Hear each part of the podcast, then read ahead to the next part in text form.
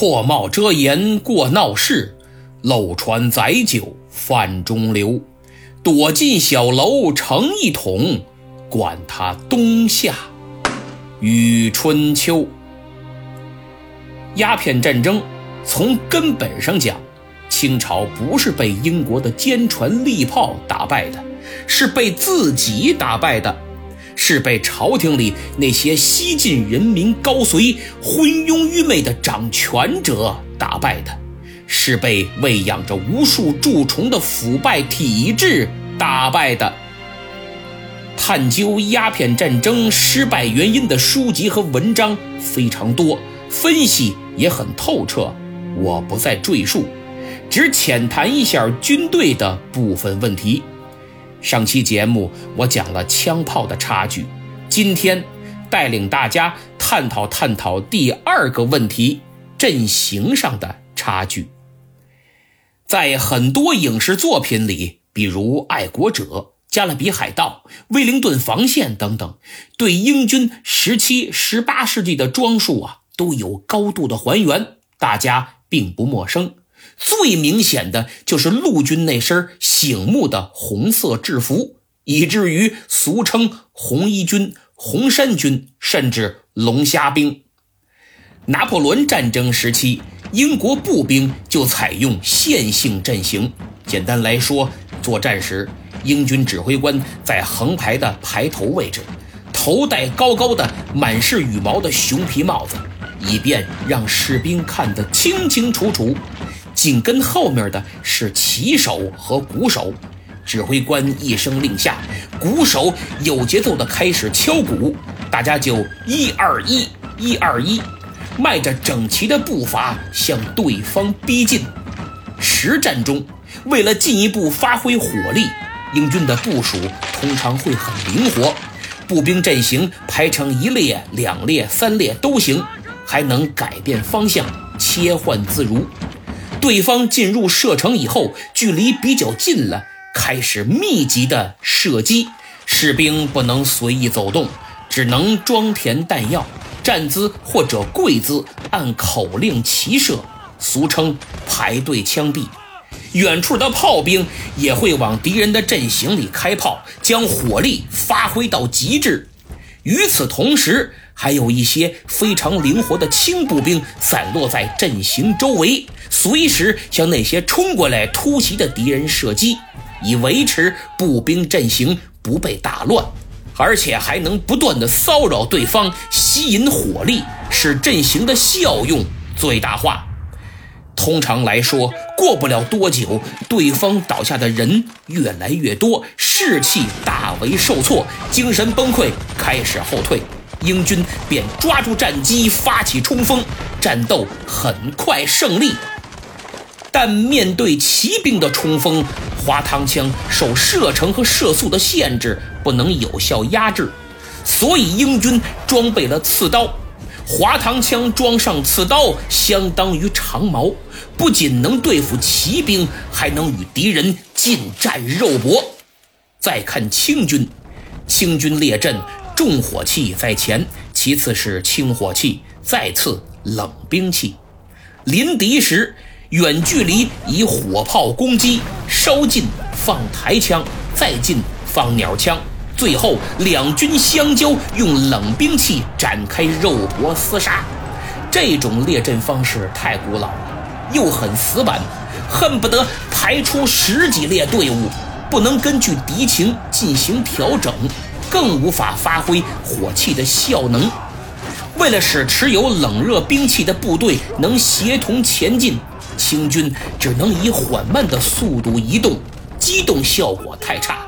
可以说，战术思想还停留在明朝。如果双方在正面战场列阵硬刚，灵活的英军肯定会迂回到清军的薄弱处进行打击。多说一句，迂回战术，英军在攻占清军炮台时屡试不爽。上期我讲了，清军的大炮基本没有炮架，固定在炮台的垛口上，极大限制了火力范围。针对这种情况，英军就用炮舰正面轰击炮台，然后以陆战队从侧面登陆，迂回包抄，让守军腹背受敌。很多炮台都是这么丢的。这是第二、第三，战舰差距太大。清朝拥有水师战船八百九十艘，数量是英国的两倍，但质量根本不值一提。我们知道，清政府长期闭关锁国，对于海军的建设非常轻视啊，不叫海军，叫水师，能在岸边巡巡逻、抓抓走私犯和海盗水贼，也就撑死了。所以吨位很小，载炮也少，经不起风浪。在海上作战基本没可能，英国就不一样了。皇家海军已经成为横行四大洋的霸主，积累了丰富的海战经验，指挥官和船员训练有素，技战术素养极高。从战船上看，吨位大，载炮多，除了绝大多数风帆战列舰外，还有少量的蒸汽动力轮船，航速快。逆风或者搁浅时能起到牵引帆船的作用。英军战船的船体非常结实，用铜皮包裹，防护性极好，不易被击沉。这就是船坚炮利那船坚的原因所在。邓廷珍曾对双方战舰的差距有过极为贴切的描述，说。遗船以全条帆木用大铜钉合而成之，内外加以厚板，船旁舱底包以铜片，其大者可安炮三层，而船身布于阵列，其炮洞安于舱底，疑兵在舱内释放，藏身既固，运转亦灵。英国大型的战舰火炮可以安放三层。而且很结实，不用担心开炮会震裂船身，炮洞都在舱里，不在舱外，把炮兵保护得很好。内地失船皆不如遗船十分之五，船之大者配炮不过八门，重不过两千余斤，若再加多，则船身吃重，恐其震损，且炮位安于舱面。炮兵无所隐蔽，其病不尽在偷工减料，是所谓事不均而力不敌者。我大清的战船连人家一半都赶不上，最多载炮也就八门，否则太重，一开炮自己先沉了。更何况大炮只能安在舱外甲板上。连同炮兵完全暴露在敌人面前，毫无遮挡，打起来伤亡和损失可想而知啊！所以邓廷珍才说我大清跟英国根本无法抗衡，势不均而力不敌。当时列强对清军的战舰评价很低。比如，曾参与签订《南京条约》的翻译德国传教士郭士立就扬言，一千条中国舰船都抵御不了一艘英国战舰。英国外相巴麦尊也说，中国人的战舰是精致的小玩具。第四，军队的素质和运行管理体制差距太大。清军士兵不是二十四小时都在军营，而是上下班制。除了出征打仗，平时军营不管饭。上午操练完了，中午士兵的家属得来送饭。吃完饭，下午继续操练，家属可以在一旁边刷饭盒边看训练。您想想，这样的军队，无组织、无纪律、散漫至极，怎么能打仗呢？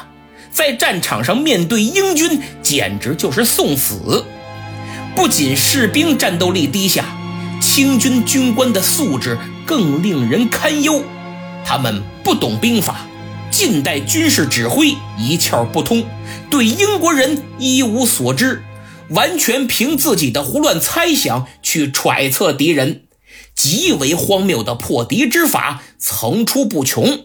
前面我讲了几个例子，什么开坛做法、往海里扔老虎骨头等等，不再赘述了。想看的话，各位网上搜搜，还有很多呢。据《清石录》记载，作为最高军事长官的道光，在鸦片战争接近尾声时，曾问手下大臣：“这个英国女皇二十二岁。”怎么能成为一国之君的呢？呃，她结婚了吗？丈夫叫什么？哪儿的人？在英国现居何职啊？英国卖鸦片给我大清是图财呀，还是另有他谋？英国国土多大？英吉利距我国多远？与新疆有无汉路可通？与俄国是否接壤？各位。一国的统治者对世界无知到如此地步，面对强敌，焉能不败？